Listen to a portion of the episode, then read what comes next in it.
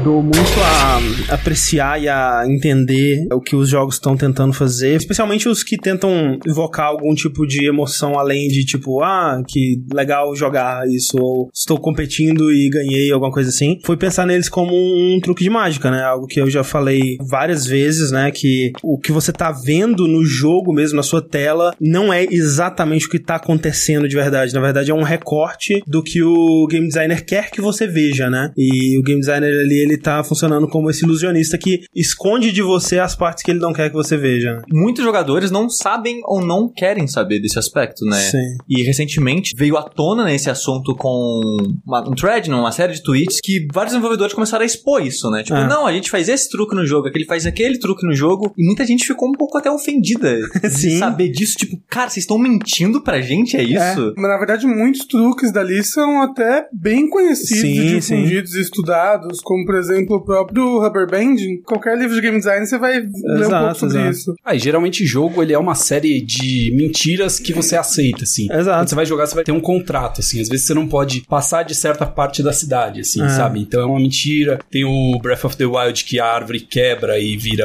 só os galinhos ali. Você aceita, né? Então você aceita. é e a famosa coisas- suspensão de descrença, né? O jogo não é uma realidade alternativa, ele é uma, uma mídia interativa. Então você acaba relevando ou entendendo, por exemplo, a árvore quebrar e virar já coisinhas organizadas. Então, nesse podcast, nós vamos falar sobre isso. Nós vamos falar sobre as mentiras que os jogos te contam, por que eles te contam e como elas afetam o jeito que você joga. Eu sou o André Campos Eu sou o Eduardo Sushi. Eu sou Rafael Kina. E eu sou o Juno Cecil. e esse é o 89 Dash Podcast no Jogabilidade.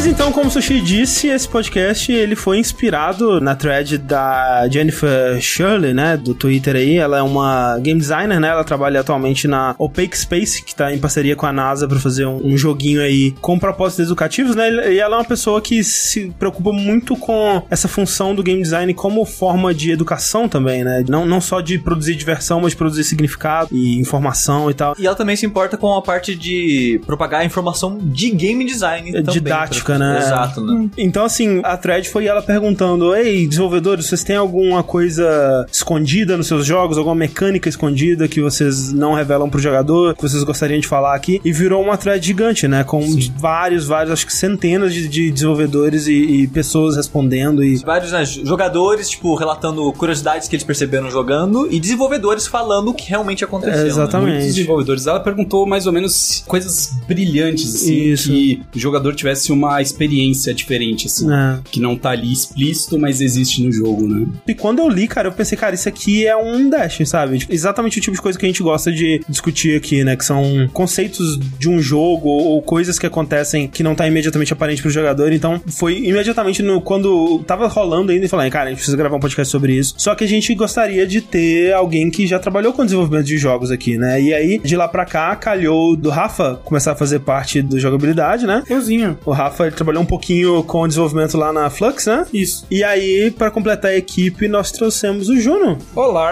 É, Juno, fala pro pessoal um pouco com o que, que você tá trabalhando atualmente, como que as pessoas podem te conhecer do- do- dos jogos que estão lançando por aí. Eu fiz ciência da computação, Aham. depois da colégio e tal. Trabalhei com porting de jogos pra celular em 2005, 2006. Era jogos bons, tá ligado? Street Fighter, tinha Rock Balboa. Era aqueles celulares, vinha tipo LG com tela minúscula. Aí tinha que fazer esse tipo de tralha, assim. Joguei muito um Prince of Persia desse celular, que era o Warrior Within, que era um porte Eu louco lembro de ter jogado um God of War de celular. Tinha. Sim, tinha. cara, esses aí saíram depois até. Ah, tá. Os, os que eu fazia lá era bem básico, né? O melhor celular era um Sony Ericsson, tijolaço, assim. E que, você nossa, faz- rodava bastante. Você tal. fazia pro mercado brasileiro mesmo? Mercado brasileiro era porte, então Ah. o jogo vinha lá das empresas, se não me engano era coreana, chinesa, e a gente pegava o jogo e portava pra vários aparelhos. Então às vezes tinha limitação de memória, de pixels mesmo, né? De resolução. E a gente tinha que transformar isso. E Mas- era bem legal. Você portava de celular pra celular. Sim, a maioria era. Num celular top, que não tinha aqui no Brasil ainda, Ah, e a tá. gente ia diminuindo e fazendo um milagrão aí. É, era a época louca em que não tinha esse tipo de coisa no Brasil, né? E aí peguei contato de alguns jornalistas nessa época que tinha bastante entrevista lá no, no nosso escritório lá que a gente fazia jogos, né? E nisso eu comecei a flertar com jornalismo.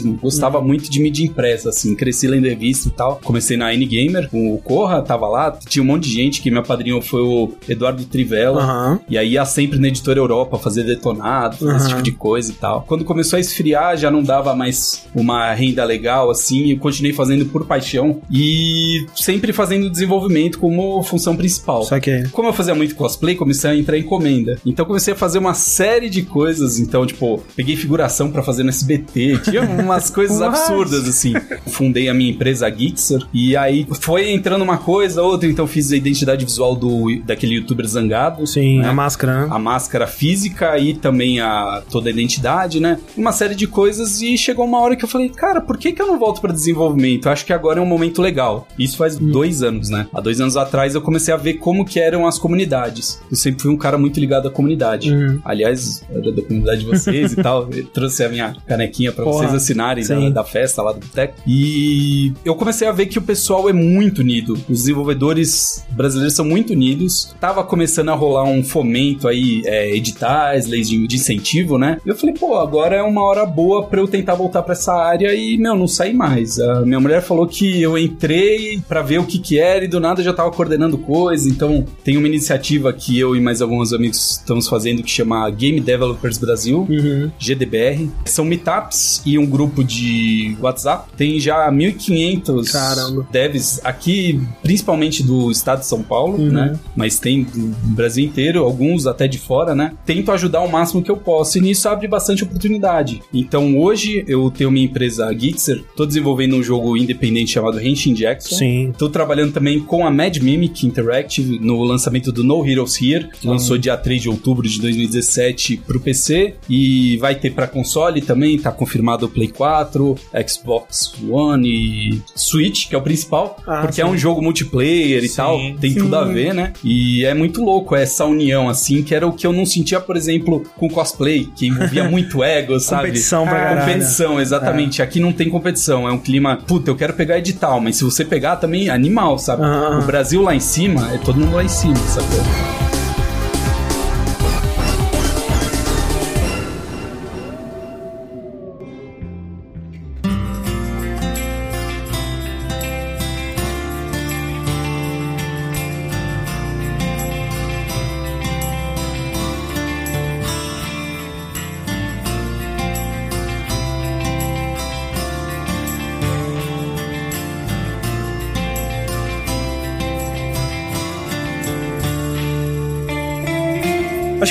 Vez que eu notei isso de um jogo fazendo alguma coisa nos bastidores ali sem me falar o que, que ele tava fazendo de verdade foi no Max Payne, que ele fazia isso, né? De controlar a dificuldade por baixo dos panos. Assim, se você tava indo muito bem, os inimigos ficavam muito mais ágeis, muito mais eficientes, muito mais rápidos e tal. E quando você começava a morrer bastante, os inimigos iam dando aquela acalmada, eles não atiravam tanto mais. E eu lembro que a primeira vez que eu vi um jogo falando disso abertamente foi o Last 4 Dead, que ele falava do AI Director dele, né? Que era essa mecânica justamente de meio que ir sentindo o fluir da partida pra ir mandando mais ou menos hordas. E na thread teve bastante gente falando sobre as coisas, né, que o Left 4 Dead fazia, tipo, os inimigos, eles acumulam agro no personagem que foi menos agrado até então. Ah. Eles querem que todo mundo ande junto, Sim, tá ligado? sim. Então quem fica muito longe é mais atacado pro cara tentar ir pra galera. grupo. né? É, Eu acho que o, o Left 4 Dead é um exemplo bacana porque, por ele ser um jogo multiplayer, é mais difícil você balancear pra que todo mundo ali esteja se divertindo, Ah. esteja tendo tensão. E, e ele faz isso em, em vários momentos também através da música do jogo. Ah, sim. O jeito como ele inteligentemente toca pedaços de trilha quando você faz certas ações, ou então como ele muda a trilha de acordo com os inimigos que aparecem. Sim. São todas mecânicas meio que escondidas pra ca- causar aquele sentimento de tensão É. constante no jogador. E, e é interessante isso, porque é um, é um lance bem psicológico, assim, porque a maneira com que você faz isso pode transformar numa experiência que o jogador nem vai questionar ou algo que ele vai ficar puto. Eu lembro, por exemplo, o jeito que God of War faz, que quando você tá morrendo muito, ele para, fala, ou, você tá morrendo muito, hein? Você não quer colocar no Easy? E, tipo, todo mundo fica muito puto com isso. Se ele simplesmente fosse lá e colocasse no Easy, ninguém ia perceber, ia ficar por aquilo mesmo, né? E- Olha, mas aí tem um problema. Se percebesse, ia ficar mais puto ainda. Porque ele botou no sem sequer te perguntar. E, tipo, um gênero né, de jogo que faz isso com frequência, eu, foi acho que um dos primeiros jogos que me fez perceber ou questionar isso, jogo de luta diminuir a dificuldade conforme você perde pro modo história, coisas assim, Ah. né? O Injustice faz isso. E é uma coisa que, tipo, quando você percebe, É. você fica puto, sabe? Que, ok, a primeira eu perdi, mas foi por pouco, agora vai. Aí o inimigo não faz nada, você É. ganha de perfect, sabe? Assim. Isso também é um pouco frustrante, sabe? É, tem que encontrar esse meio termo. É, é frustrante quando a dificuldade do jogo não é gradual, quando ela é nessas alavancas, né? 8 ou 80. É, ou é 8 ou é 80, isso acaba sendo frustrante. Tipo do God of War, que é do Easy pro normal, assim. Se, se fosse um normal menos Ah. 1, normal menos 2, talvez fosse menos frustrante. Eu comecei a perceber isso depois que eu comecei a ler revista ou artigo na internet, assim. Antes eu não percebia coisas assim. Mas eu ficava puto, por exemplo, com... Você falou de jogo de luta. A Midway tinha uma IA bizarra, Ah, cara, não. que era assim, tipo... É. Era pra roubar ficha, né, que tinha pra Sim, fliperama. sim. Então, os primeiros era de boa. Se você ficasse com o punho estendido, o cara vinha e dava narigada na sua mão. Mas ia chegando no final, assim, cara, o Chansung ia soltando uns poderes absurdos, cara. Era impossível vencer eles. E eu acho que eles usavam essa mesma IA pra outros jogos, porque eu jogava aquele... Eu chamava de NBA Hentai, mas é o Hang Time. E, tipo, você tava perdendo, era de boa jogar. Você fazia um ponto a mais, os caras apelavam muito, assim. É, não, é. E, e a de jogo de luta costuma ser muito apelona. E, e é foda isso, que, tipo, o game designer muitas vezes ele tem que, nessa questão da dificuldade, né? Ele tem que encontrar esse equilíbrio do que parece justo pro jogador, né? Porque se ele colocar todo o potencial da IA que ela pode usar lá, ela vai meio que prever todos os seus movimentos, ela vai saber exatamente o que você quer fazer. Uma, uma coisa que tem que levar em consideração e tem que manter em mente é que é um jogo de computador, é um programa.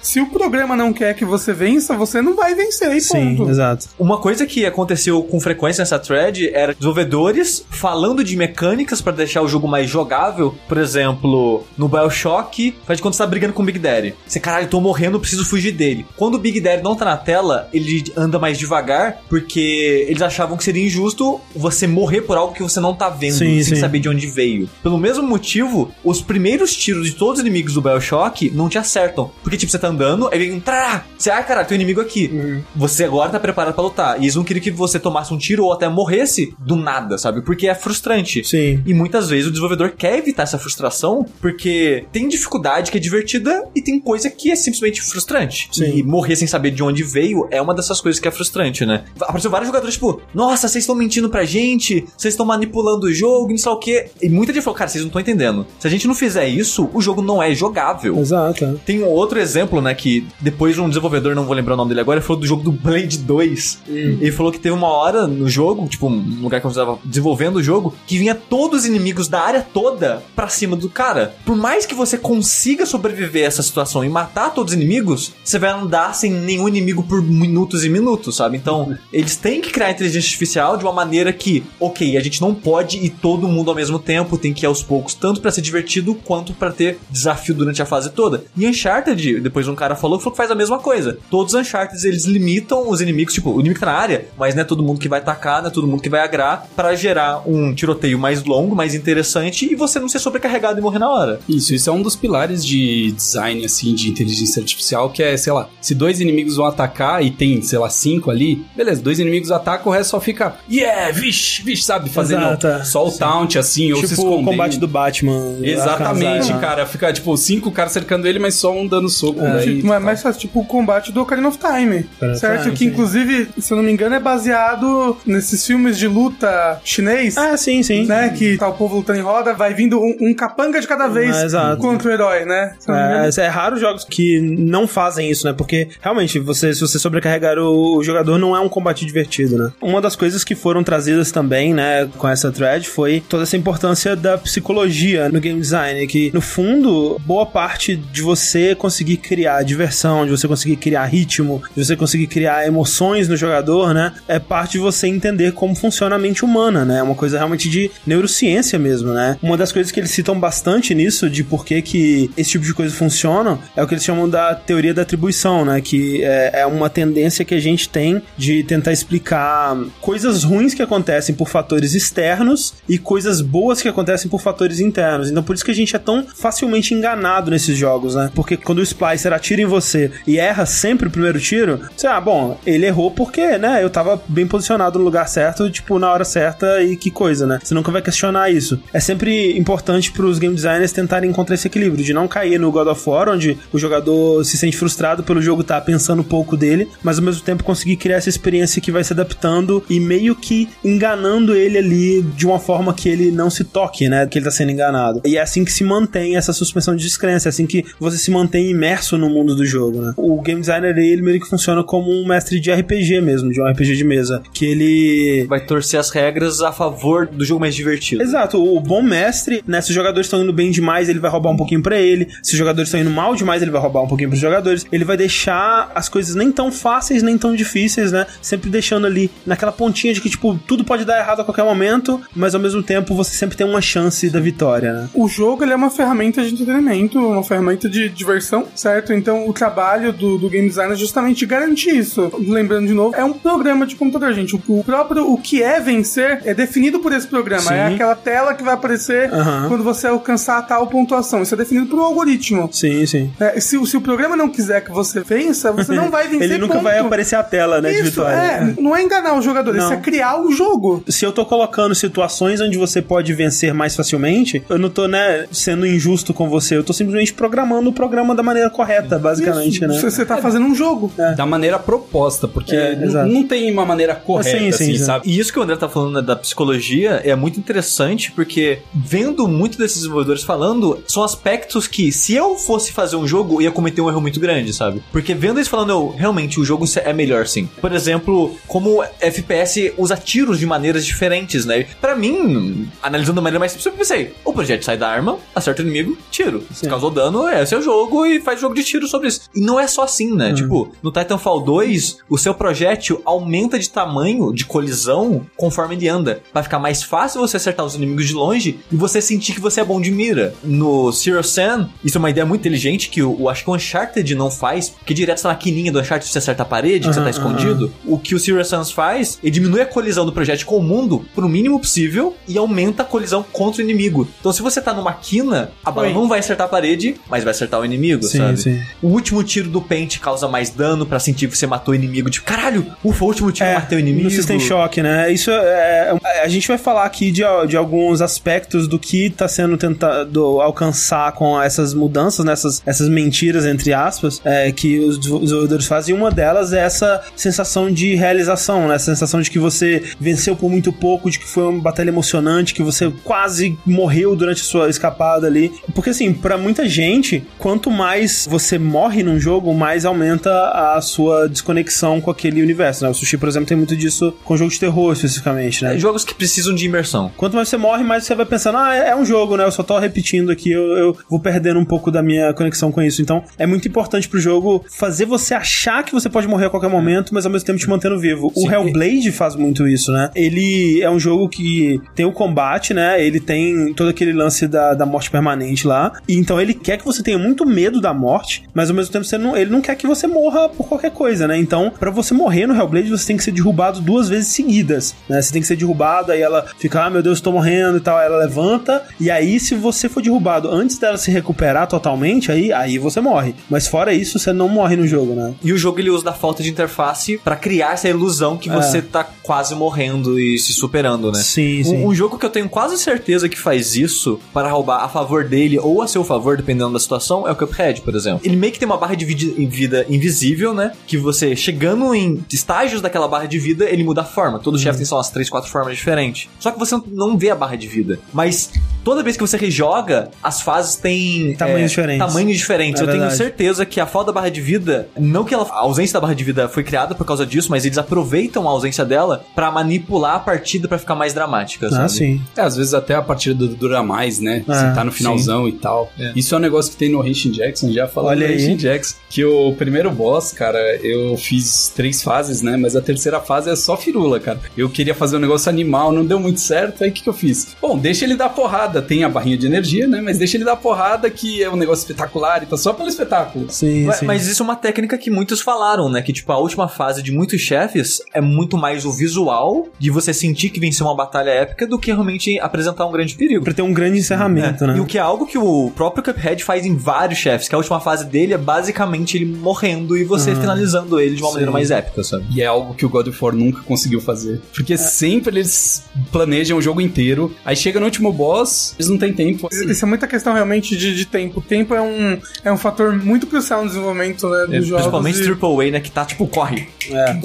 Corre pra É escopo, né? Até isso que eu bato muito na tecla pra desenvolvedor brasileiro. Putz, você pode sonhar alto, fazer um jogo que pareça grande, mas que caiba no escopo de um tempo que você pode fazer, assim, sabe? Tem sempre que medir isso antes de começar, porque, putz, tem muito action adventure, RPG, open world, e tipo, cara, não, velho. Às vezes é melhor você fazer um joguinho pequenininho e terminar, fazer um escopo legal dele, pra ver até como termina um jogo, né? Do que tentar fazer um jogo gigantesco. Falando do Bioshock, também voltando pra ele, ele tem muitas coisas legais nesse sentido também, que é quando você vai tomar o seu último dano, né? Vamos dizer que você tá com 5 e você recebe um dano que seria 6, né? E aí você morreria. Ao invés de você morrer, você fica com 1 um e ganha invulnerabilidade por alguns segundos, né? E aí meio que dá aquela sensação, caralho, eu quase morri, né? E aí você sobrevive mais esse. Mas você é, perseverou, dá aquela exato, sensação é.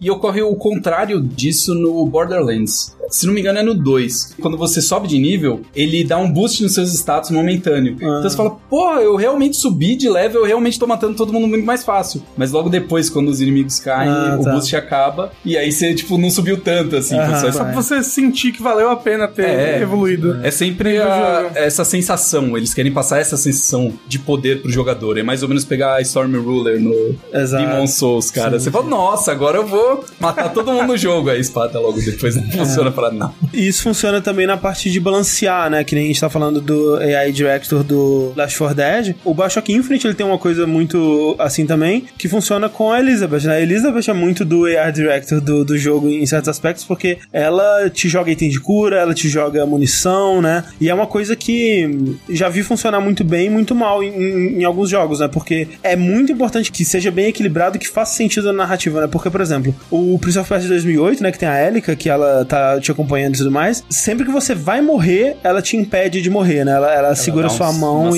e, e te teleporta. E é bizarro, porque, tipo, se tirasse ela e você simplesmente caísse no buraco e cortasse pra você de novo na plataforma, ninguém questionaria. Você morreu e tá tentando de novo. Mas porque tem um personagem lá te salvando, muita gente falou: não, isso aí, hum, jogos não são mais como antigamente. Você sente que o jogo tá, tá pegando na, Na sua, sua mão, mãozinha. literalmente. E tá te levando. E, e- é uma questão totalmente psicológica, né, cara? É, E tem gente que. Eu, por exemplo, pra mim é um dos jogos que eu mais gostei na vida. É bizarro. Tipo, não gostei de nenhum dos outros Prince of Persia, Aham. cara. Mas desse é o meu favorito. Primeiro que ele é lindo. Ele é cara. lindo, é isso. A história é muito interessante se você descartar o DLC. E isso aí, tipo, pô, você começa do ponto que você tava. É mais ou menos um platformer que começa rápido. É tipo É um Meat check, Boy. é, é um, Um checkpoint legal, assim. Exato, é. Tá na medida sempre, tá ligado? Só que a apresentação dele, né, que enfurece as pessoas. Exato, é. é. tipo a parada do God of War, sabe? É como esfregar o Wiz na sua cara. É. Tipo, ah, você morreu, seu noob, eu te salvar aqui. Vou te pegar na sua mãozinha aqui, já que você não consegue. ver o seu avatar morrendo faz parte da, da punição de É. morrer dentro de um jogo. Então, você não ter isso, você tá de alguma maneira punindo menos o jogador. Sim. sim. Mas nem sempre isso é legal. Por exemplo, o Toby Ryder lá tem 300 mil formas da senhora. Lara Não, é muito legal. Nossa senhora, é muito legal ver a Lara morrendo. Se você sente, meu Deus do céu, o que, que eu fiz? Socorro. Não, mas tem eu algumas, cara. particularmente não gosto. É, tem é algumas- exagerado demais, cara. É. Cachoeira. Não, Não, tem a- umas cenas que exagera. Aquele que entra um espinho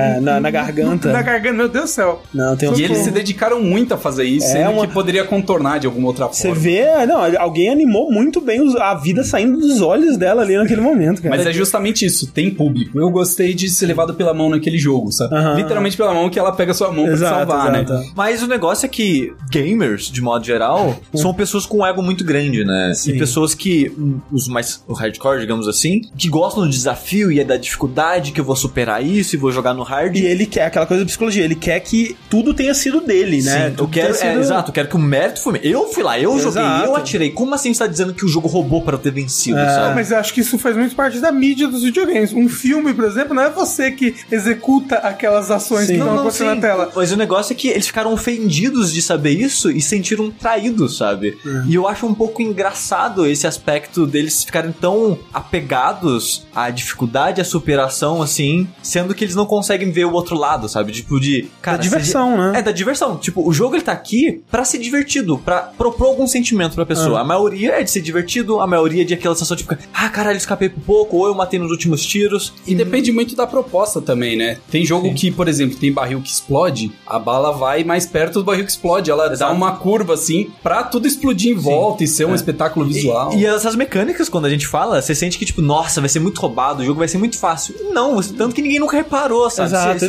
desenvolvedor não fala, ninguém repara. Cara, eu, eu- uma que eu achei maravilhosa a discussão que gerou foi um designer do Gears of War, né? Do multiplayer? É, falando do multiplayer do Gears, falando que a gente testou o multiplayer do Gears e a gente percebeu que 90% dos jogadores que entravam numa partida de multiplayer e não matavam ninguém, só morriam, eles paravam de jogar ali. Na primeira partida, Na primeira partida de todas, é. Eles paravam de jogar ali e abandonavam o jogo. E a gente não quer isso, a gente quer que a pessoa jogue o nosso jogo. Então o que eles fizeram? A primeira vez que você tá jogando Gears multiplayer, antes de você matar o seu primeiro personagem, o seu personagem ele tem uns buffs secretos, né? Você fica mais forte que todo mundo, é mais difícil de você morrer e é muito mais fácil de você matar. E depois que você mata o primeiro, isso acaba. E aí você tá de igual pra igual pra todo mundo. Que é só pra você ter, cara, matei uma pessoa, vamos lá, agora vai, sabe? E Porque- as pessoas ficaram furiosas nos comentários, cara. É, mas é porque mesmo que você morra depois, você já teve aquela sensação antes. É. Então você vai perseguir, nossa, eu quero aquela sensação Aquela, de quero novo. aquilo de novo, Vou é. continuar É, eu- jogando multiplayer, É, entendeu? eu sei jogar isso, não sou tão Exato, ruim é, assim. eu, eu- eu posso conseguir, né, também. Uma coisa muito importante que você falou foi que eles perceberam isso a partir de testes. Porque o, o artigo ele fala muito de ah, conhecimento da neurociência e a da endorfina, a dopamina, a supermina.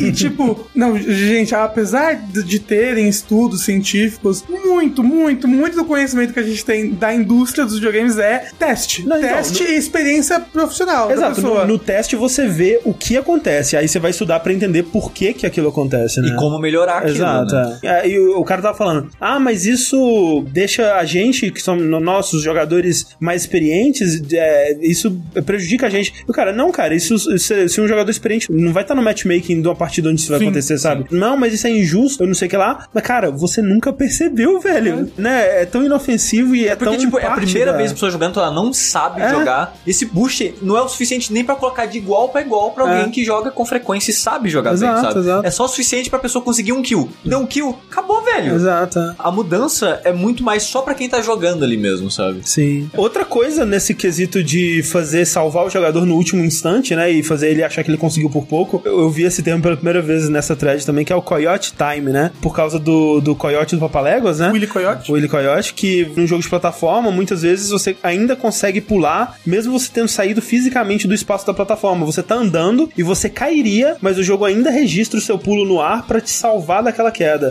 né? Tipo Donkey Kong, Donkey Kong é isso. Donkey com Kong estero- tem isso, aster- é. Asteroides, ó, com É. esteroides. Não, não, mas o Donkey Kong tem uma mecânica. É, de rolar e visível, pular, é. Mas será que não veio disso? Será que não foi um glitch que virou feature? Pode ser, né? Seria curioso. Não, não, não. É porque no Donkey Kong você pode pular muito depois. Muito, muito. Pode ter sido, a gente não pode, pode afirmar um bug em algum momento, mas depois virou uma feature. Sim, com certeza. Né? Muito do que as pessoas falam, né, de, desse Coyote Time é pra se- ser mais prazeroso, porque muito da sua percepção da plataforma às vezes é falha. Então o jogo ele quebra esse seu galho pra ser mais prazeroso de jogar, ser mais divertido de jogar. E basicamente todo jogo de plataforma faz isso hoje em Uhum. dia. Tanto que, tipo, cara, você acha isso ruim? É. Todo jogo faz isso, sabe? Sim, sim. Se você acha o jogo gostoso de jogar, é porque ele provavelmente faz isso. É, mostrando, eu acho que o jogador, ele, de novo, né? Ele não tá tão interessado no realismo da coisa. Ele quer aquilo que parece certo pra mente dele e o que parece divertido. né? E le- Lembrando que isso daí também é algo que é, é pequeno, esse Coyote Time, né? Não é Sim. tipo três Exato. segundos depois de você sair da plataforma.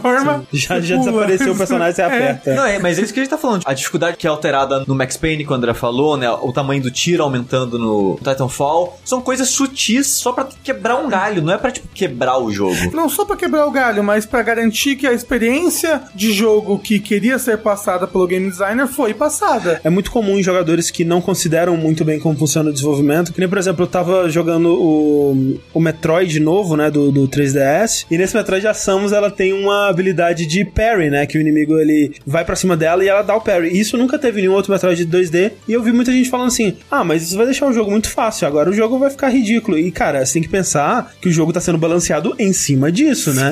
Ele vai dar uma nova dimensão Exatamente. pro jogo que já era animal. sabe? Exato. E a mesma coisa com o Titanfall. Não, O- até o Bloodborne sem Sim. escudo, as pessoas falam, mas Dark Souls é tão difícil, gente. É. Mas tirou o escudo agora, ficou difícil pra caralho. Exato. E na verdade é um escudo ativo É. ter uma arma ali na É, outra o, mão. O, o projétil ir crescendo no Titanfall é necessário porque o jogo foi balanceado em cima disso, né? Então é algo que funciona, não vai quebrar o Sim, jogo. é. Do jeito que as pessoas ficavam falando do Parry, parecia que você ia botar um patch no Super Metroid. Ah, não, agora esse jogo aqui que já tá pronto tem Parry. Exatamente. Tem outra mecânica. Não é isso, gente. É um Não. outro jogo sendo feito com aquilo em mente. Não estragaram sua infância. ah, esse aí é uma proposta diferente.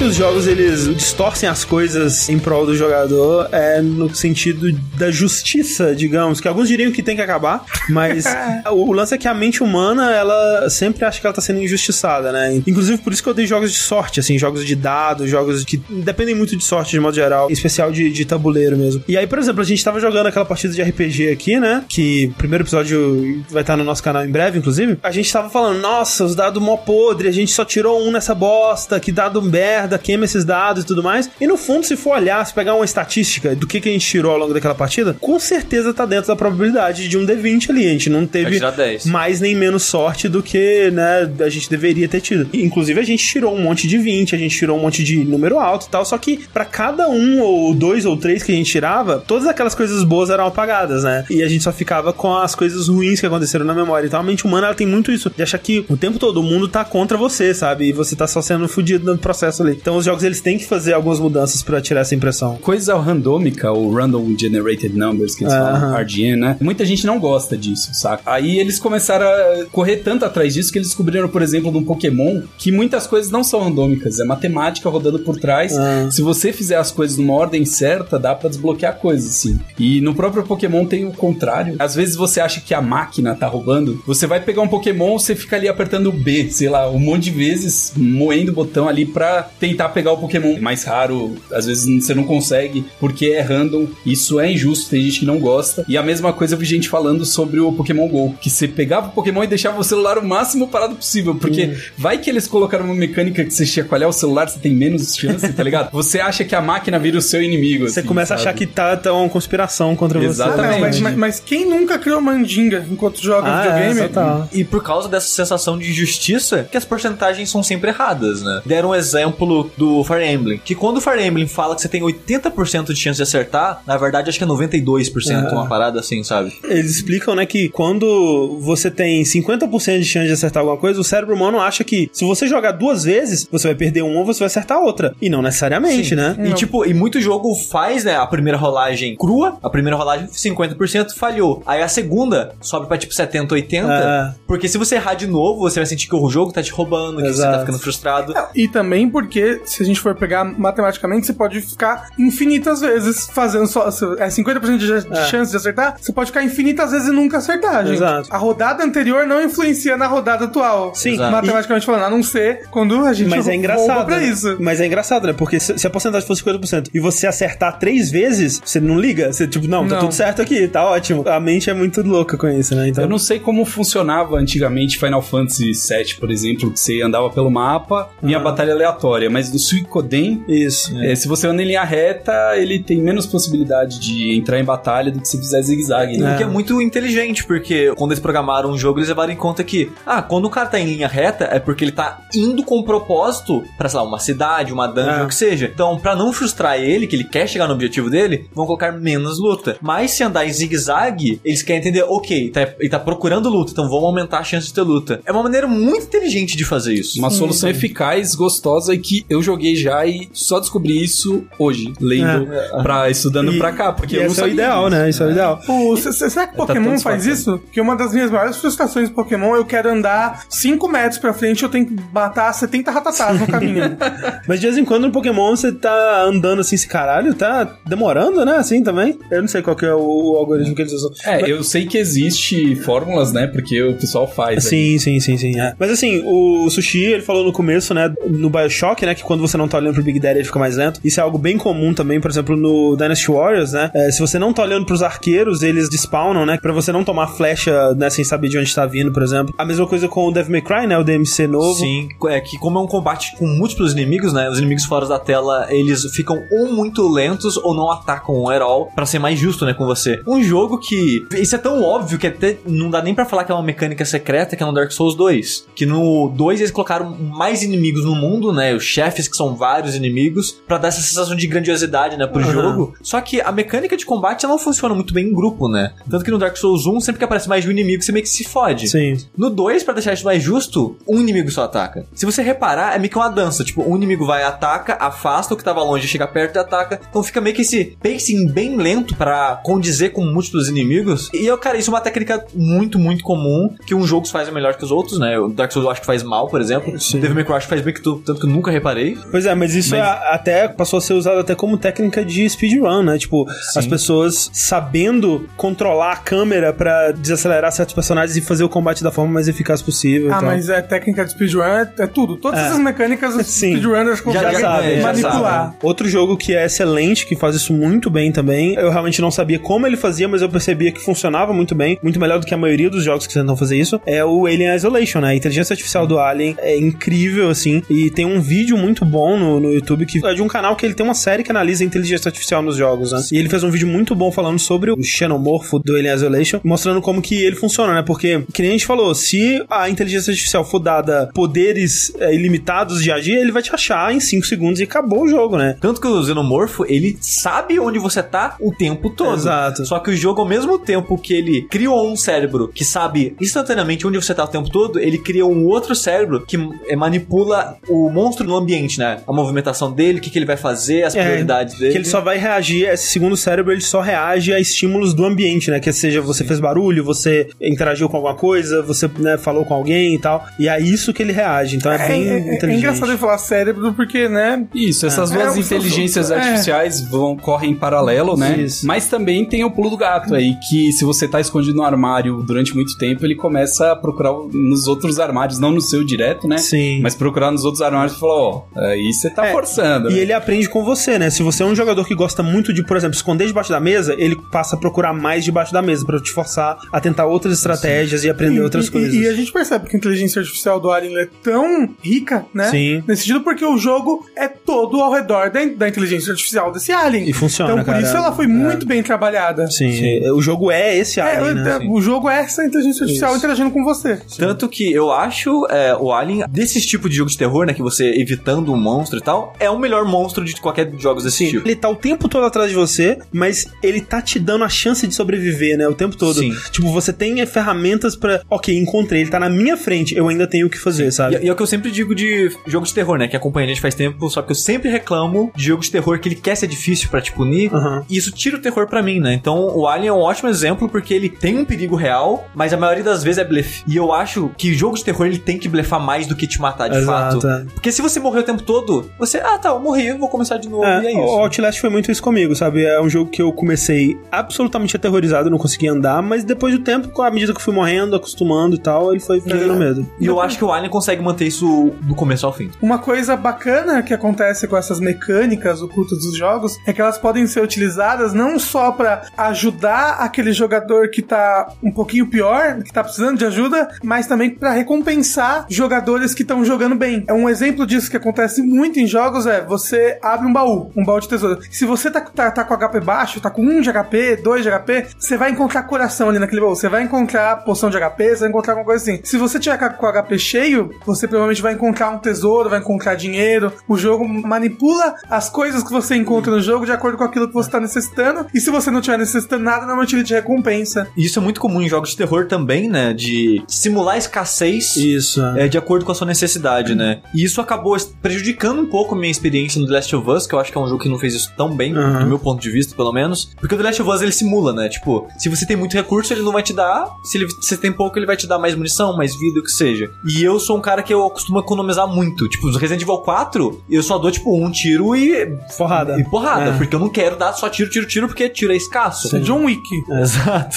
No The Last of Us eu tentava ser isso também, evitar os inimigos, economizar o máximo possível. Essa economia acabou prejudicando um pouco o jogo a longo prazo, que se eu tivesse gastado todos os tiros de uma vez sabendo que o jogo vai me dar mais tiro, Exato. provavelmente eu teria aproveitado mais, né? O Dead Space, ele também simula essa escassez, mas eu não senti que atrapalhava muito o jogo, porque você tem tantas armas, tantas possibilidades, que a escassez acaba sendo muito mais a oportunidade de você descobrir uma arma nova que tava encalhada no seu inventário. É, o, o, o- que eu mencionei antes, que é uma mecânica mais genérica que acontece, no caso ela seria utilizada bem em The Last of Us, é que, olha, como você não gastou muita bala, não gastou, aqui onde poderia ter uma bala, nesse baú aqui, agora tem, sei lá... Partes de upgrade. É, partes de upgrade, tem alguma Sim, coisa de é, XP, entendeu? É. O que acontece, na, na verdade, no Last of Us é que ele, ele meio que te pune por estar jogando bem. Sim, sim, sim. É, é que ele quer manter a escassez, né? É importante É. pra ele. Então, se você tem muita bala, ele não vai te dar bala. Como ele quer também manter a escassez dos itens de upgrade, ele não quer que você fique muito forte, muito rápido, ele também não vai te dar esses itens. O lance re- realmente é que não funciona tão bem, é que ele tinha que te dar, como o Dead Space dá, uma forma de te mostrar assim, ó, você tem que usar, usa mesmo, pode usar que tá de boa, sabe? Se você usar a- a- o que você tem agora, você não vai ficar sem. A gente quer que você use mesmo. E essa mensagem talvez não fique muito clara.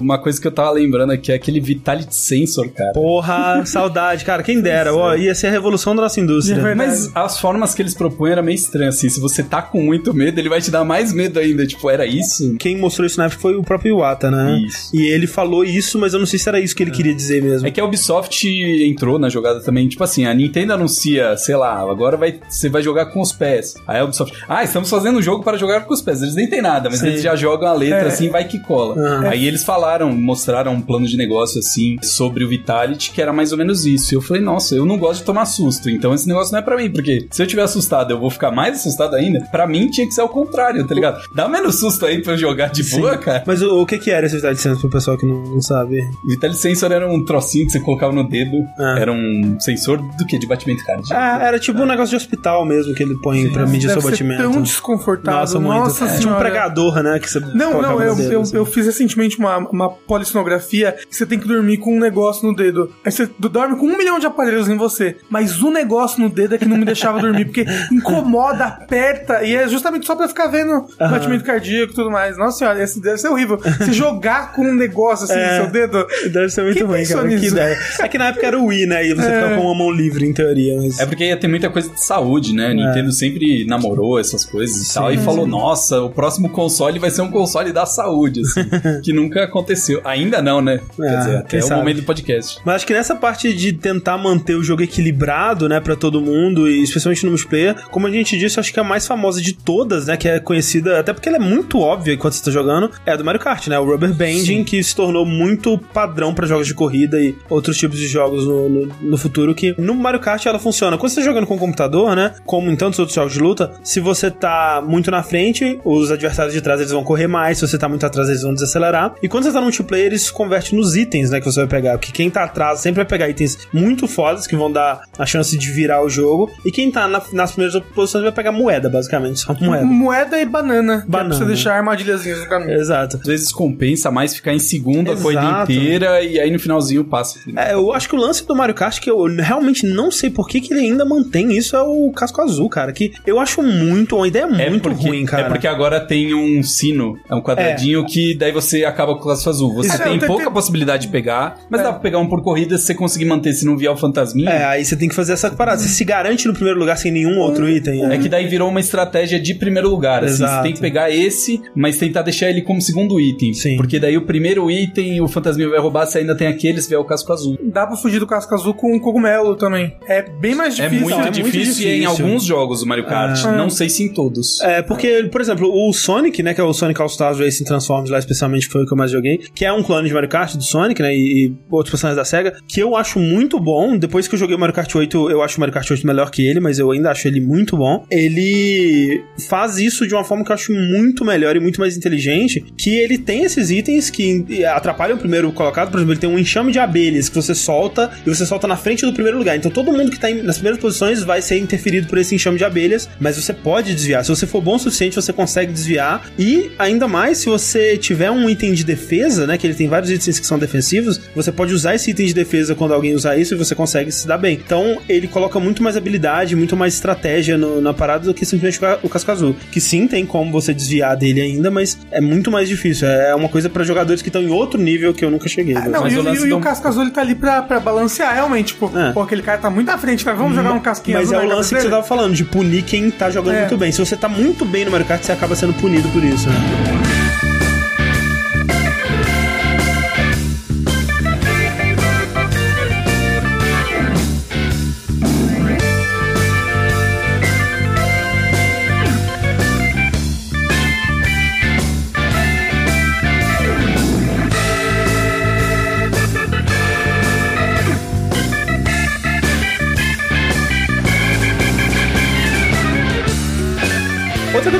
Aqui que é rapidinha é uma que eu nomeei de categoria Disneylândia. A, a de fazer parecer que você está em lugares maiores e mais épicos do que você realmente está. Exatamente. Geralmente quando você tá vendo um documentário sobre desenvolvimento de um jogo, ou então tem um canal agora, Boundary Break, alguma coisa assim, que é um, um canal que ele tira a câmera, ele mexe a câmera no cenário, ele mostra truques que as pessoas usaram pra fazer as coisas funcionarem e tal. Um que ele fez recentemente foi o The Last of Us, né? Que começa lá naquela vizinhança, né? Antes do apocalipse e tal. E, cara, aquele cenário parece gigantesco, parece uma cidade mesmo. Parece que tem um mundo inteiro ali, velho. E quando ele afasta a câmera, velho, é uma coisinha de nada, velho. Tem, tipo, três casas, uma fazenda lá pegando fogo. E aí, quando você chega na rodovia que tem os carros e os carros se estendem ao infinito, é um truque baratão de 2D, assim, que não tem nada daquilo modelado, sabe? É, é muito legal você ver o, o- como os caras eles usam truques que eu não sei se foram diretamente ins- inspirados, mas com certeza muito na Disneylandia, né? Que eles usam pra fazer a- as atrações deles, né? Muitos desses truques de fazer você parecer que tá num lugar muito grande com através do cenário, através de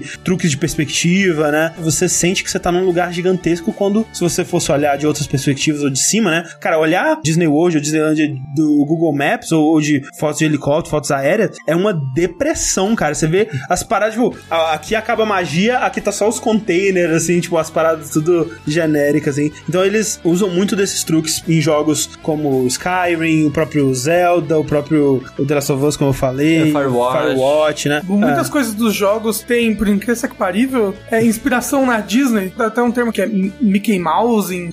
Ah, Mickey Mouse é um bom termo. É, que é quando o personagem fala e ele utiliza muito os braços e as coisas assim pra fazer o Ah. movimento. Acho que é esse o termo. Então Ah. tem muita inspiração na Disney Sim. na, na, na criação dos jogos. Que acaba sendo, tipo, muitos jogos, e ou, especialmente momentos em jogos, acabam tendo essa função de ser uma, uma ride, né? Um, pa- um brinquedo de parque de diversões que vai te levar por uma série de momentos e emoções, e ele quer que você tenha uma experiência X ali, e ele vai distorcer tudo pra garantir essa E, experiência. cara, a maioria faz muito bem, porque, tipo, no Skyrim, eles estavam comentando que, na verdade, todas as montanhas são colinas, porque elas são muito menores do que parece é. que são. E quando você tá lá em cima, você pensa que está alto pra caralho, e, e o mundo é gigantesco, porque eles usam efeito de clima pra, tipo, neblina tão alto, muito alto, aí deixa as cores mais opacas ao fundo pra Uhum. dar a sensação de distância. Exato. Um olho de peixe. Mas a Disney, ela mesmo faz esse efeito, né? né, em atrações tipo do, sabe, você tá vendo o Grand Canyon. Uhum. Aí pra dar a sensação que você tá num lugar gigantesco, o que eles fazem é isso, deixa a, a cor mais opaca das coisas do fundo, desenha umas nuvenzinhas É, na ali. atração do, do carros, né, que eles fizeram, é, é muito impressionante, cara. Você olha é, a parada, parece que você tá num, num lugar de verdade, aberto, com montanhas a quilômetros de distância, assim. E é tipo um papelão lá com pintado de um jeito que te força a perspectiva, sabe? E falando de ilusões, né, eu acho que outra que a gente sempre comenta por aqui é a ilusão de escolha nos jogos, né? Acho que essa é muito forte, especialmente desde que jogos estilo da Telltale ficaram populares, E né? eu acho que é a ilusão mais debatida de todas, né? É, é. E tipo, os jogos da Telltale, né, que acho que talvez é, levantaram um pouco mais esse tipo de discussão, né, Sim. da- das suas escolhas na hora de é, contar a história, de alterar a história, Porque né? ao contrário de muitos desses, é uma ilusão que você não consegue manter, né? Basta ela jogar duas vezes ou comparar com um amiguinho e ver o que, que acontece ou não acontece, que a ilusão é quebrada. Talvez porque os jogos são mais curtos, né? Sim, do que são sim. Mass Effect, que tentou fazer isso por três jogos, né? E aí no final acabou falhando nesse aspecto, pelo menos, e muitas Sim. pessoas ficaram frustradas. Mas, é, por mais ridículo que seja e óbvio que seja, a mensagem no cantinho da tela ainda faz algo psicologicamente em mim, sabe? É, que, que quando a pessoa vai lembrar disso, né? É, Exato, é, não é toda escolha, mas algumas escolhas que você faz, tipo, a pessoa fala, ô, dá uma bala. Aí eu falei, não, é minha. aí o jogo escreve lá, ele vai lembrar disso. Assim, ia caralho, ele vai dar uma facada daqui a pouco porque eu não dei a bala pra ele, sabe? Tipo, por mais que seja óbvio, porque, cara, você já jogou, até o Telltale fez 20 jogos por ano. É. E ela usa a mesma tática em todos os jogos. Então a gente já sabe que, tipo, cara, não vai levar aquilo em conta. É. Mas ainda assim, a mensagem aparecer me afeta levemente psicologicamente. É, tipo, tipo, a- talvez agora vai. É, não, então, algumas ela até vai, né? Não é dizendo que nada que você faz lá vai ter impacto, né? Mas a maioria das coisas que você faz lá não vai ter impacto. Porque, tipo, nenhum desses jogos realmente te oferece uma escolha 100% livre. Porque, no fim das contas, tem alguém escrevendo esse jogo antes de você jogar, né? Toda a gama de possibilidades que existe dentro desse jogo, ela já tá criada no momento que você entra nele. Ah, mas assim, é, isso, por exemplo, me tira do jogo, cara. A primeira vez que eu joguei o Walking Dead, Aham. eu achei impressionante. Tipo, puta, aparecia aquilo. Eu falei, nossa, então vamos nessa, vamos experimentar o que é. Mas os próximos jogos da Telltale, é, eu já sabia que não ia levar em nada, assim. Que as escolhas iam mudar uma coisinha ou outra. E isso mais me tirou do jogo e me fez desencanar de jogos legais, assim, sabe? É, o lance desses jogos é você tem que comprar a ideia. É tipo um, um show de mágica, né? Tipo, você tá indo pra lá pra ser enganado. Mas se o show de mágica for ruim, Não, sim. você- você- Não, mesmo concordo. que você queira, você não é enganado. Exato, é que nem, por exemplo, o que rola muito nesses jogos é, tipo, quando o escritor, as pessoas que fizeram o jogo, na verdade, né, todo mundo lá, e o jogador estão em sintonia, a parada funciona. Você compra a ideia, você entra naquela aventura, você interpreta os papéis que eles querem que você interprete e tudo mais. Agora, por exemplo, quando não estão, dá uma merda que nem foi no Walking Dead temporada 2, né, que por algum motivo eles supunham muito que todo mundo ia gostar do Kenny, né, que é o cara do primeira temporada que retorna. E, cara, eu não suporto o Kenny, velho, e eu queria fazer de tudo pra afastar ele, não quero saber de você, você é um filho da puta, sai de perto de mim, não quero saber. Só que assim, o jogo já tinha sido escrito com o Kenny como um dos personagens principais, então não funcionou, sabe? Tava aquele conflito entre o que eu queria e os desenvolvedores queriam, que não funcionava. Então, sim, é, tem shows de mágicas bons e shows de mágicas ruins, obviamente. E aí, quando você vê o blefe, você para de acreditar, você para É. de se envolver tanto Sim. com a história, Exato, assim. eu, eu falei, ah, ok, o jogo quer que eu goste do Kenny, não tem nada que eu possa fazer pra impedir isso. É, é tipo, você você vai no show de mágica, de repente começa a cair carta da manga do cara, assim, ele vomita blá, de nervoso. Sim, sim. Você não vai, não vai ser um bom show de mágica. E Isso me deu um descaso geral, assim, com esse tipo de jogo, Aham. até que eu joguei um chamado Indigo Prophets. É isso? Sim, Indie Profit é mais antigo, né? Isso, é, né? Que é o Fahrenheit. Eu não sei se conta, mas pra mim contou pra caramba, assim, sabe? E é, eles ele fizeram é, mais alguns jogos que eu fui vendo que cada vez tinha menos isso. Aquele lá do Jason? É o Heavy Rain, depois o Beyond Beyond. Two Beyond Souls. Souls. E aí eu fui desencanando, foi se tornando um blefe pra mim também. É, total. E aí o que me encan... o que me encantou de novo foi o de PlayStation 4, que é o o Until Dawn. Sim, Aí, ó, esse é nada. um bom exemplo esse é um de bom jogo, jogo, que as suas sim. escolhas importam. Importam assim, mesmo. Não, assim, ó, mesmo que o rumo da história, as revelações vão ser as mesmas, você conseguiu ou não salvar personagens que então, vão ou não estar no final do isso, jogo. e eles fizeram- Isso, é isso, isso conta pra você. Sim, mas o tá lance, jogando. Rafael, é que assim, esse tipo de jogo, desse jeito, só funciona se envolver pessoas morrendo ou ficando vivas. Porque essa é uma coisa que o desenvolvedor pode fazer muito muito facilmente, que é uma coisa binária. Ou o cara tá lá, ou ele não tá lá. É muito fácil você fazer alguém morrer num jogo através da sua escolha. É muito mais difícil fazer alguém não gostar de você ou mudar a opinião sobre você através de algo que você decidiu. Isso é muito difícil. Tipo, Você tá você. um outro personagem, certo? É, um outro personagem, exato. entendi. Porque, tipo, você tomar uma decisão, tipo, esse personagem, ele morre ou vive? Ele morre, aí você deleta o sprite dele, deleta todos os diálogos que ele, que ele tinha no jogo, tá morto. Agora, você quer dizer que, não, através dessas minhas decisões que eu tomei, agora esse personagem, ele gosta de uma banda X. Tipo, cara, isso é muito difícil de fazer Não, num isso, nível é, muito isso, isso é grande. praticamente impossível. Exato. Porque é um escopo muito grande e não existe dinheiro infinito pra pagar tudo Pois isso. é. é. O que você falou é isso, é binário, o cara vai tirar e acabou, sabe? Mas ele te deixa com tanto ódio dos Não, eu personagens. adoro, eu adoro o Antidown. né? Ah, é que daí você tem gosto de ir lá e matar, sabe? Não Sim. vai ter alguma coisa que redime. Até tem algumas coisas que você fala, ah, foda-se. Mas isso é muito mais difícil de fazer em jogos como, por exemplo, o Life Strange, que é um jogo que as coisas em risco não são tão altas assim, né? É uma vida de um adolescente. Tipo, tudo bem. No final da temporada tem uma coisa grandiosa em risco e tal, mas de modo geral, não tem vida ou morte. Não é uma situação de um assassino perseguindo alguém de modo geral, né? Então, acaba que as decisões que você toma são coisas mais mundanas, mais simples. E esse tipo de coisa é muito difícil de fazer, né? Então, é, é normal que nesse tipo de jogo você tenha mais ainda essa sensação de que as escolhas que eu tomei não fizeram impacto no mundo, né? Não, mas no Life is Strange especificamente, né? Vamos, vamos, vamos Eu combinar não aqui. acho, cara. Eu acho que o Life is Strange é, é- é ótimo no que eles propõem, cara. Eu, particularmente, vi que eu não gosto desse tipo de jogo também, porque e a partir do momento que tem escolhas, eu, tipo, puta, eu quero fazer tudo. Então, por exemplo, Persona 4, eu joguei até o momento que eu tive escolhas. Aí quando eu tive escolha, eu falei, puta, eu quero fazer a melhor coisa possível. O que eu faço? ah, vou ver na internet. Eu comecei a ver, aí tinha um tutorial gigante. Eu comecei a ler tudo detonado do negócio, eu falei, não, nunca vou jogar isso aqui porque não tem escolha, tá ligado? No Mass Effect 2, eu não consigo jogar aquele jogo, eu já joguei ele duas vezes, sem eu salvar todo mundo da equipe. Não, total, você tem que Meu ser. Deus do céu, se, uma pessoa morrer, Não, eu- po- eu- pode ser um Zaid que eu volto e tem, tem Sim, que eu tenho que voltar num save anterior e tentar Mas assim, que nem, que nem o Rafael tava falando, a gente tava conversando uma vez, ele tava falando, ah, mas o, o Mass Effect 2 ele faz isso muito melhor do que o, o Life is Strange, porque no final do Mass Effect 2 tem pessoas que morreram, tem pessoas que viveram. É muito mais fácil, né? Você simplesmente, ó, ok, a pessoa morreu, o que isso requer de nós desenvolvedores? Ah, ela não vai estar na cutscene e alguém falou alguma coisa sobre ela. Tipo, é muito simples. Mas no fim das contas, a cutscene final é a mesma também. Você pode morrer. Não, sim, né? Tipo, Shepard é- pode morrer. no fim das contas, independente da decisão que você tomou, a menos que você considere que o Shepard morrer vai te impossibilitar de jogar o 3, né? A maioria dessas decisões não fazem efeito também pro 3. E isso é a prova mais cabal de que o que você fez no 2 também não importa muito. Será que não, não, não, daria pra ter uns seis finais? E aí você se encaixaria em um dos seis finais? Não precisa ser um final, tipo Life is Strange. Life Strange tem um final só, gente. Só tem um final aquilo ali. Tem Porque o outro, eles claramente não querem que você escolha. Mas apesar disso, muita gente escolheu e defende pra caralho. Então, Ah, eu escolhe porque, né, de raiva, eu escolhi aquele final, mas foi de ódio daquele jogo que eu escolhi aquele final. Mas não precisa Nossa ser Senhora. exatamente só o final mudar, tá ligado? Por exemplo, o Dark Souls tem umas coisas que, sei lá, você atira uma flecha no peito do Amazing Chesterhead, tá ligado? Acontecem umas coisas bizarras. Você não leva um negócio pro front, acontece outra coisa. Silent assim. Hill 2 faz isso, né?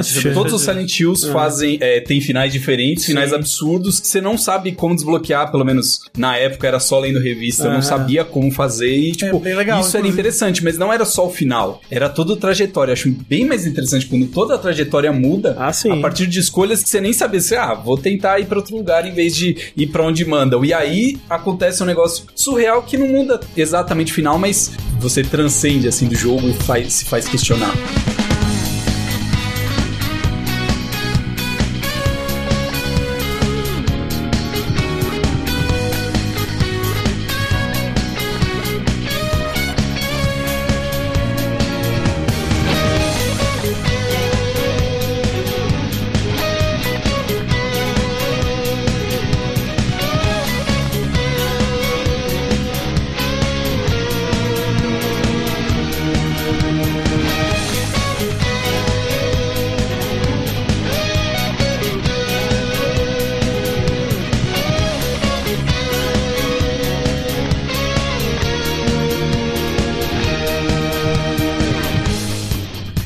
Agora chegamos numa que é uma das mais polêmicas de todas, que é a categoria das simplesmente mentiradas. Né? que é quando o jogo mente na sua cara. Olha, agora Tem uma muito fogo. boa, que é a do High Octane. Sim, que é aquele jogo de, da Bullfrog, né? Do pessoal do, Exato. do Do Peter Play 1, Molyneux. isso aí, de PlayStation 1. É, Só no é- PC, cara? Saturno. É. A história do desenvolvimento desse jogo é muito engraçada, curiosa, porque o pessoal lá da Bullfrog, lá o Peter Molyneux, eles fizeram no Magic Carpet, o jogo que na época foi até, ô caralho, que jogo revolucionário, né? Você molda o ambiente em tempo real e blá blá blá. Aí aí chegou, ô seus, seus babaca, a gente quer outro jogo em dois meses aí. Se fuderam.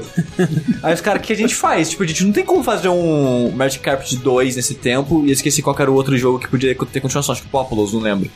É, aí eles falaram, cara, então vamos fazer isso aqui novo. Aí fizeram o High Octane, né, com um jogo de corrida, feito na engine né, do Magic Carpet. Aham. E uma das coisas que esse jogo tem é uma tela de seleção de carros, né? Tipo, sei lá, o F0 da vida. E ele tem, tipo, muita coisa diferente. Tem uma moto, um caminhão, uma navinha, um carro mesmo. Sim. E ele é meio que Mario Kart, né? Porque você É. tem habilidades que você pode atirar no outro carro, tem uma barra de vida e coisas assim. E tem atributos, né? De velocidade, peso e, e o que seja. E o desenvolvedor comentou que na época as pessoas elogiaram esse aspecto que sentia que, nossa, todo mundo é tão balanceado, né? Todo mundo é jogável, todo mundo é bom. E o cara falou na thread que, cara, não existe atributo, a gente só colocou aquela tela lá porque, tipo, É igual todo mundo, cara. é só estética. Os caras fizeram o jogo em dois meses, gente. Os caras não vão balancear assim, não. Então, mas aí isso, isso, daí, não- isso daí não é mecânica escondida do jogo, não. É mentirada. Isso daí é mentirada, isso daí. mano. Não, mas, mas afetou a percepção dos jogadores. eles, é. eles acham, não, cara, a tenho- moto é minha favorita. Cara, só pela aparência, né? Exato. E, cara, e isso, por mais que você fala, o cara foi escroto, ele mentiu na cara dura, que seja, a, a- a mentira, ela gerou algo no cérebro da pessoa que Sim. fez ela aproveitar mais um aspecto do jogo. É o sabe? placebo. Não, e não só estatísticas dos carros eram idênticas, mas também modelo de colisão, né? Então, muita gente jurava que a moto ela conseguia passar em lugares que o caminhão não conseguia, porque o caminhão é claramente maior. Mas não, cara, a caixa de colisão de todos os carros era igual, velho. Então, tipo, é uma coisa muito psicológica, assim, que as pessoas, elas querem ser enganadas pelaquela parada. A mesma coisa acontece no Hellblade, né? Que ele tem também uma mentirada descarada, grande, que ele te conta no começo do jogo e que também é um, é um aspecto do jogo que te afeta bastante, né? E eu acho super válido, porque, de novo, é uma coisa que o, que o game designer ele tá querendo mexer com a sua percepção daquele jogo, a sua percepção do que é real e do que é possível, né? Então ele quer que você acredite nele. E se você acreditar, se você comprar aquela mentira, ela é verdade pra você e aquilo é o suficiente, entendeu? E aquilo ser verdade ou não meio que não estraga o jogo. Não, não. Igual o High Octane, sabe? Se você acha divertido correr no jogo, saber que não existem atributos, na verdade, não vai estragar o jogo Não. pra você, sabe? Você já acha divertido jogar ele. Assim, vai deixar ele um pouco mais bosta? Talvez. Mas, cara, antes do cara falar, provavelmente ninguém sabia. É, e todo mundo aproveitava o jogo. Ah, mas é porque não, talvez, né? Se alguém fosse jogar e jogar sério, alguém ia perceber isso, sabe? Ah, sim, de modo é competitivo possível, e é. tal. Ah. Mas, de novo, estamos falando de diversão. Tem um que eu fiquei bem decepcionado em saber que foi um dos jogos que você mais jogou na vida, que é o Guitar Hero, cara. Guitar Hero. Que ele sempre, se você terminar a fase, ele sempre vai dar no mínimo três estrelas. Ah, é, Se você é não verdade. termina, ele É. bomba e tal, mas Guitar Hero é que nem Faustão. o Faustão é tipo nota 9.8, Que nem 9.7, tá carnaval, ligado? então. É, não, carnaval tem uma disparidade, mas no Faustão deu uma polêmica que a mulher falou, nossa, excelente, nota 9. Porque ela não assistia Faustão, provavelmente. Ela achou, ah, 8, 7, 6, 9. Ela devia ter dado 9.9, na verdade, que é a média. Ela deu 9 e todo mundo, ah, meu Deus, ela odiou. E ela falou bem do negócio, tá ligado? Ficou uma disparidade. Então, o Guitar Hero, ele faz isso. Ele sempre dá uma estrela e isso mexe com a cabeça no sentido de, tipo, puta, se eu tirei 3, eu consigo melhorar, tá ligado? Aí você joga um pouco mais, 4. Aí você vai até tirar 5. O Sushi reclama da inflação das notas no mundo dos jogos, né? Porque ele não vê Faustão, então, pelo visto. verdade. Porque 9 é a nota ruim do Faustão, Sushi. É, Se Você Faustão tivesse uma, uma, uma aba no Metacritic, né? Tava infladaço lá.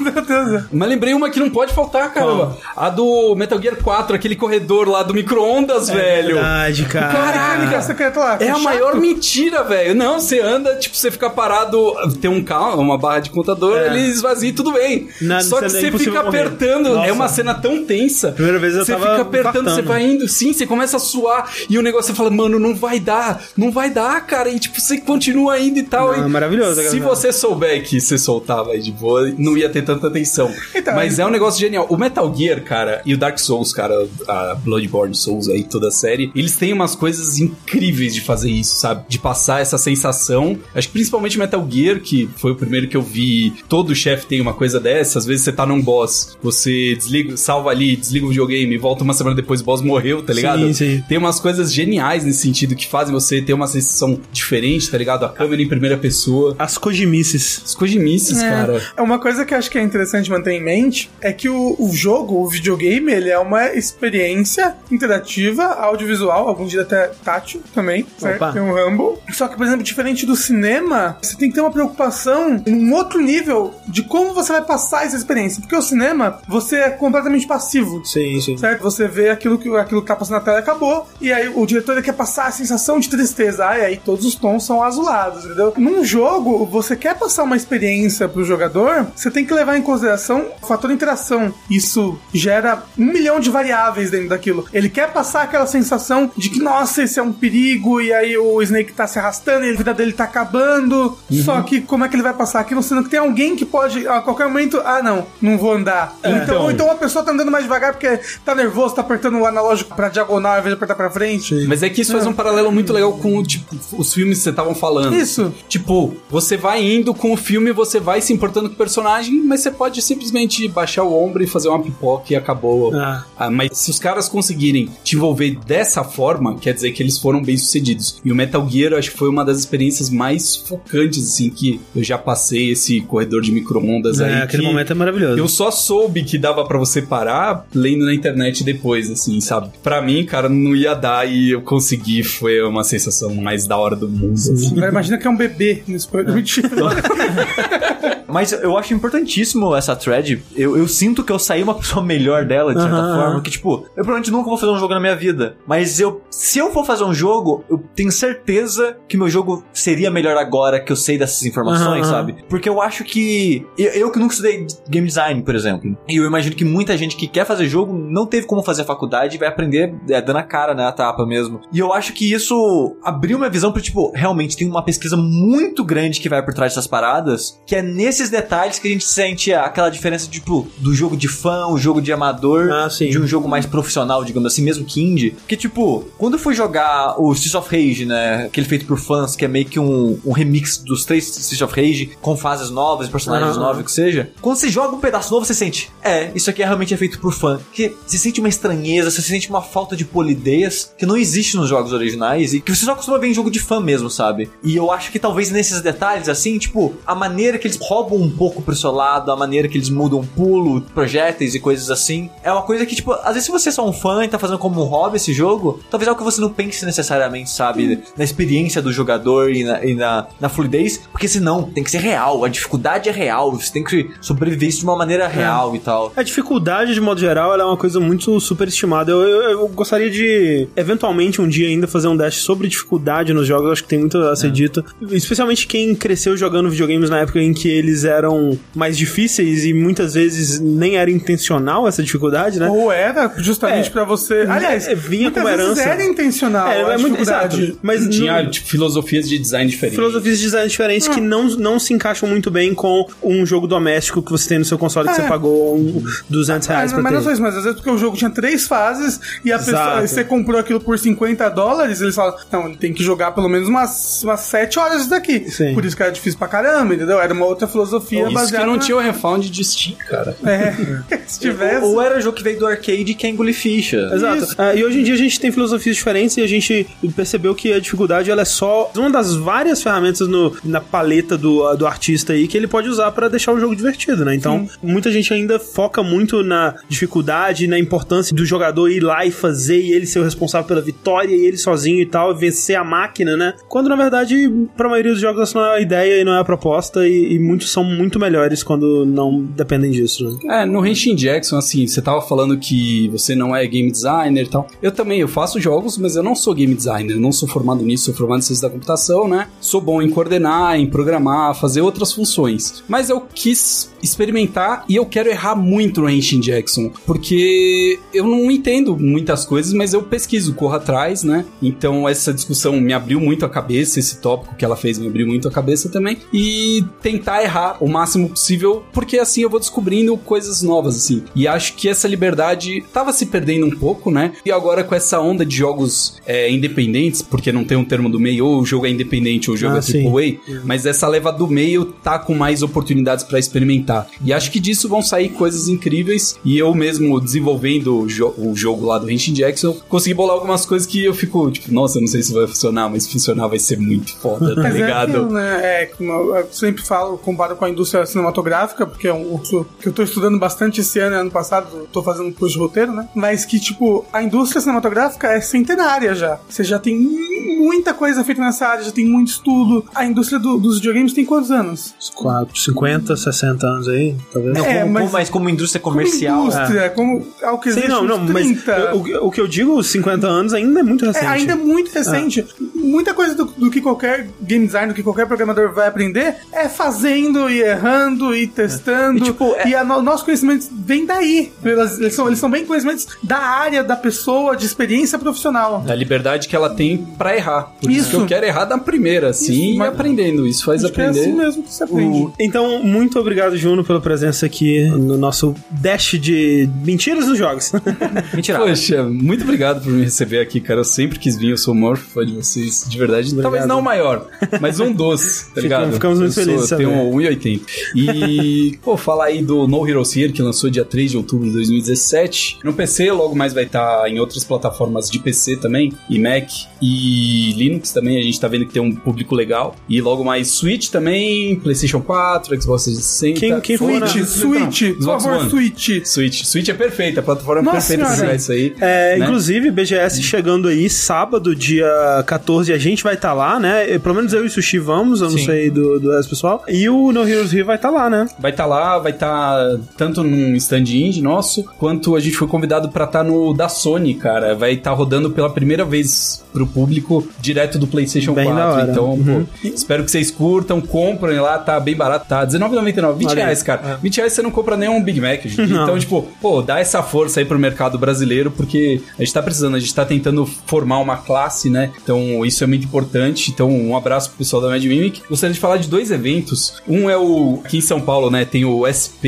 Indies, que é o Spin. Fala Spin. primeira quarta-feira de todo mês e, cara, sair coisas incríveis de Eu lá, já, né? já fui já nesse. É muito legal, cara. É, É, todo mundo, bacana. tipo, tranquilão, tem profissionais, tem entusiastas. E, E- também e- o Game Developers Brasil, que eu ajudo a organizar aí. E acho que é isso, cara. Pra ser desenvolvedor é, é trabalhoso, tá ligado? E presta atenção nos locais que você vai fazer curso, sacou? Agora que tá essa febre de, nossa, quero ser game designer, tem um monte de gente correndo pra instituições que às vezes não são tão legais. Pois então é, é. pesquisa porque é importante, é o seu futuro e é a sua vida, tá ligado? Tipo, fazer jogos tá dando certo aqui no Brasil, dá uma grana, é uma profissão legal e tem tudo pra crescer, saca? Eu acho que onde os jogos estão ho- hoje em dia era onde a animação tava aí há uns 5, 10 anos atrás. Pode que era crer. todo mundo no fundo de uma garagem, assim, se reunindo e tal. E hoje em dia estão conseguindo fazer projetos incríveis, inclusive pra cinema. E acho que jogos tá nessa época que tá pra explodir. Sempre teve e tal, mas agora a gente tá adquirindo maturidade É, eu, eu tô sentindo fazer isso. Eu tô sentindo que tá, a gente tá indo numa, numa subida que a qualquer momento vai estourar aí. Exatamente. Não exatamente pra AAA brasileiro. Ah, porque sim, tem é. muita gente que fala, é, não tem AAA brasileiro. Cara, a Polônia tava assim há um tempo, ficou um tempo, tipo, ah, joguinho aqui, joguinho lá, mas não era nada de nada. Eventualmente, todo mundo, depois de adquirir essa experiência, se juntou, fez a CD Projekt Red e fez o The Witcher 3, que agora eles, a empresa é uma das mais valorizadas lá no país deles, É. cara. É top 10 da Forbes lá do país, uns lances Sim. assim, tá ligado? Cara, eu queria falar um negócio muito engraçado que aconteceu